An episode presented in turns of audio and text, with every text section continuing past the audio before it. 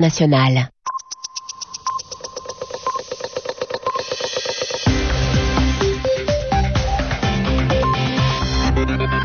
Vous écoutez Radio France Internationale, il est 22h à Paris, 20h en temps universel. Valentine Auberti. Le journal en français facile ce soir avec vous, Mehdi Medeb. Bonsoir. Bonsoir Valentine, bonsoir à tous. L'Iran continue de s'attaquer aux Occidentaux. Pour lui, ils sont responsables des manifestations contre la réélection de Mahmoud Ahmadinejad. Pendant ces rassemblements, des centaines d'opposants ont été arrêtés.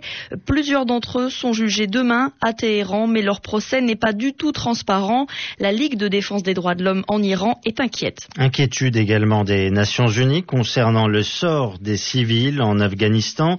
Un rapport de l'ONU démontre qu'ils sont de plus en plus nombreux à être victimes de la guerre contre les talibans.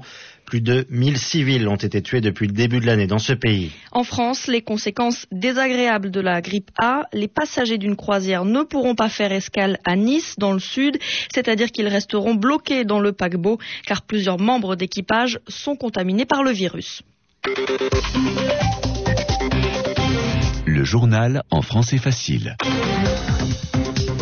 Après la répression de la police, le jugement d'un tribunal pour une partie des opposants arrêtés en Iran. Une trentaine d'entre eux sera jugée par le tribunal révolutionnaire de Téhéran, la capitale. Ils sont accusés d'avoir mis en danger la sécurité du pays lorsqu'ils ont manifesté contre la réélection du président Mahmoud Ahmadinejad. Mais on ne sait presque rien de ce procès. Comment va-t-il se dérouler? Qui sont les accusés jugés? Pas de réponse à ces questions et cela inquiète le président de la Ligue iranienne des droits de l'homme, Karim Laïdji.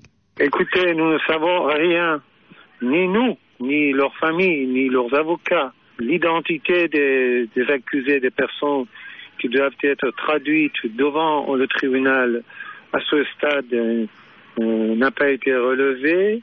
La juridiction devant laquelle le procès aura lieu non plus. Nous savons bien que des centaines de personnes qui ont été arrêtées, hormis quelques exceptions, comme le cas de Saïd Hadjarian, qui a été arrêté sur une chaise roulante, qui son état de santé est très très grave. Pour les autres, euh, ils n'ont eu aucun contact avec leur famille depuis, depuis un mois, un mois et demi. Je crois que c'est une épreuve de force qui a commencé il y a à peu près un mois entre deux factions de régime de la République islamique. Et peut-être ça aussi c'est un nouvel épisode avant que M. Ahmadinejad soit euh, appuyé légalement, ça veut dire son, son mandat par euh, le guide suprême lundi prochain et finalement qu'il passe euh, devant l'Assemblée islamique pour euh, prêter le, serment mercredi prochain. Un des propos recueillis par Toufik Ben Aïchouch et une fois de plus, les autorités iraniennes ont attaqué les Occidentaux. Selon elles, ils sont responsables de ces manifestations d'opposition au régime. Plus de 1000 civils tués depuis le début de l'année en Afghanistan. C'est le chiffre donné par les Nations Unies. Ce chiffre a beaucoup augmenté par rapport à l'année dernière pour deux raisons. D'abord, les civils sont les victimes collatérales de la guerre menée par les forces de l'ordre contre les talibans, c'est-à-dire qu'ils se retrouvent malgré eux pris dans les combats. Ensuite, ils sont aussi devenus une vraie cible pour les combattants radicaux. Explication à Genève, Laurent Mossu. Les civils paient un tribut de plus en plus lourd à la guerre en Afghanistan. Selon le rapport publié par les Nations Unies, ils sont la cible de bombardements, d'attaques suicides et d'explosions de véhicules. Depuis le 1er janvier dernier, 1013 civils ont été tués dans ces incidents collatéraux, la progression étant de 24% par rapport à 2008 les talibans sont tenus responsables de 59% de ces morts, essentiellement causées par des bombes placées le long des routes. Les forces gouvernementales et internationales sont de leur côté accusées d'avoir provoqué un nombre croissant de victimes dans des bombardements aériens censés viser des combattants. Ces erreurs ont été particulièrement nombreuses en mai, une seule attaque ayant entraîné la mort de 63 personnes. L'ONU constate que les talibans ne s'attaquent plus guère directement aux soldats, mais cherchent, en touchant les zones civiles, à entraîner des réactions de représailles qui fatalement frappent les populations. Laurent Mossu, Genève RFI. Le Hamas, le mouvement islamiste qui contrôle la bande de Gaza, le petit territoire palestinien, eh bien le Hamas menace de boycotter les discussions avec le Fatah, le parti du président Mahmoud Abbas. Cela veut dire que le Hamas pourrait ne pas participer aux pourparlers qui auront lieu au Caire, la capitale de l'Égypte, le 25 août, si le Fatah ne libère pas ses partisans emprisonnés en Cisjordanie. Le Hamas et le Fatah s'accusent l'un et l'autre de mener des arrestations politiques pour bloquer ces discussions. Fin de la grève des employés municipaux en Afrique du Sud. Le principal syndicat a accepté la dernière offre patronale, c'est-à-dire une augmentation des salaires de 13% contre les 15% initialement demandés.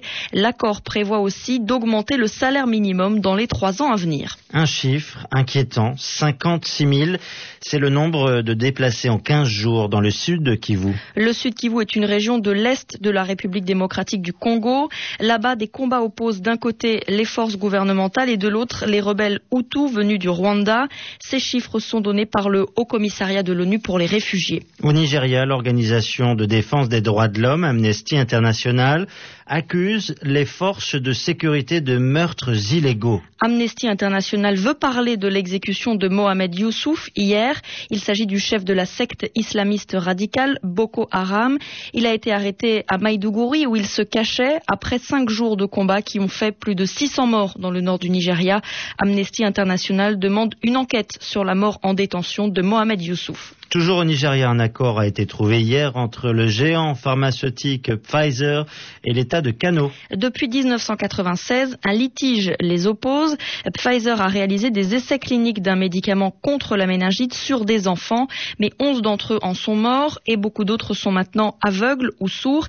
Il faut donc compenser ces dégâts. L'accord prévoit le versement de 75 millions de dollars à un fonds de compensation. En échange, l'État de Kano ne portera pas plainte contre Pfizer. Explication Michel Diaz. À l'époque des faits, plusieurs épidémies sévissaient dans le pays et la société pharmaceutique qui effectuait des essais cliniques sur son traitement contre la méningite avait testé le Trovan sur les enfants. Une série de tests qualifiés alors d'illégaux par le Nigeria. Aujourd'hui, l'éthique en matière d'essais sur la population a beaucoup évolué. C'est en tout cas l'avis du docteur François Bompard, directeur médical à Sanofi Aventis. Des pratiques qui étaient éthiques il y a 20 ans ne le seraient plus aujourd'hui. Et probablement qu'un certain nombre de choses qui sont faites aujourd'hui, qui sont considérées comme tout à fait acceptables, ne le seront plus demain. J'ai le souvenir personnel, par exemple, que je mentionne assez souvent, mais d'avoir testé sur moi-même des médicaments lorsque j'étais jeune étudiant en Angleterre. J'étais extrêmement fier de ça. Aujourd'hui, c'est quelque chose qui serait rigoureusement interdit, parce qu'on dirait l'étudiant en question n'a pas les moyens de refuser à son patron de participer à un essai clinique. À l'époque, c'était non seulement éthique, mais on voyait ça même comme le summum du comportement éthique et responsable de la part d'un médecin.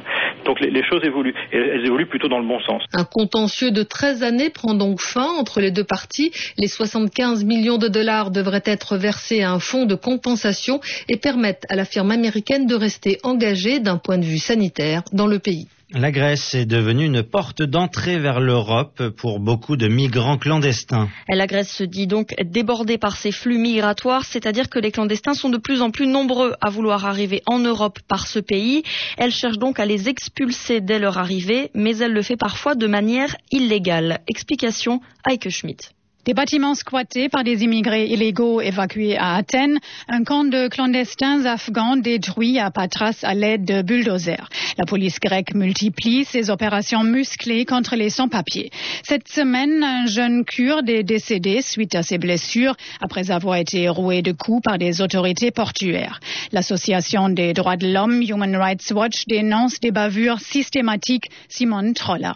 Témoignages des témoignages très consistants qui nous parlaient des brutalités des violences des autorités des polices grecques. C'est quelque chose que nous avons rencontré plusieurs fois partout en Grèce. Débordés par les migrants, dont la plupart viennent de la Turquie, Athènes n'hésite plus à les refouler secrètement en violation des règles internationales, comme le souligne Simon Trolla. La nuit, quand la voie vers la Turquie est libre, ils poussent ces gens dans des petits bateaux vers la Turquie. Une fois qu'ils sont de l'autre côté, ils alertent les autorités turques pour qu'ils viennent les ramasser.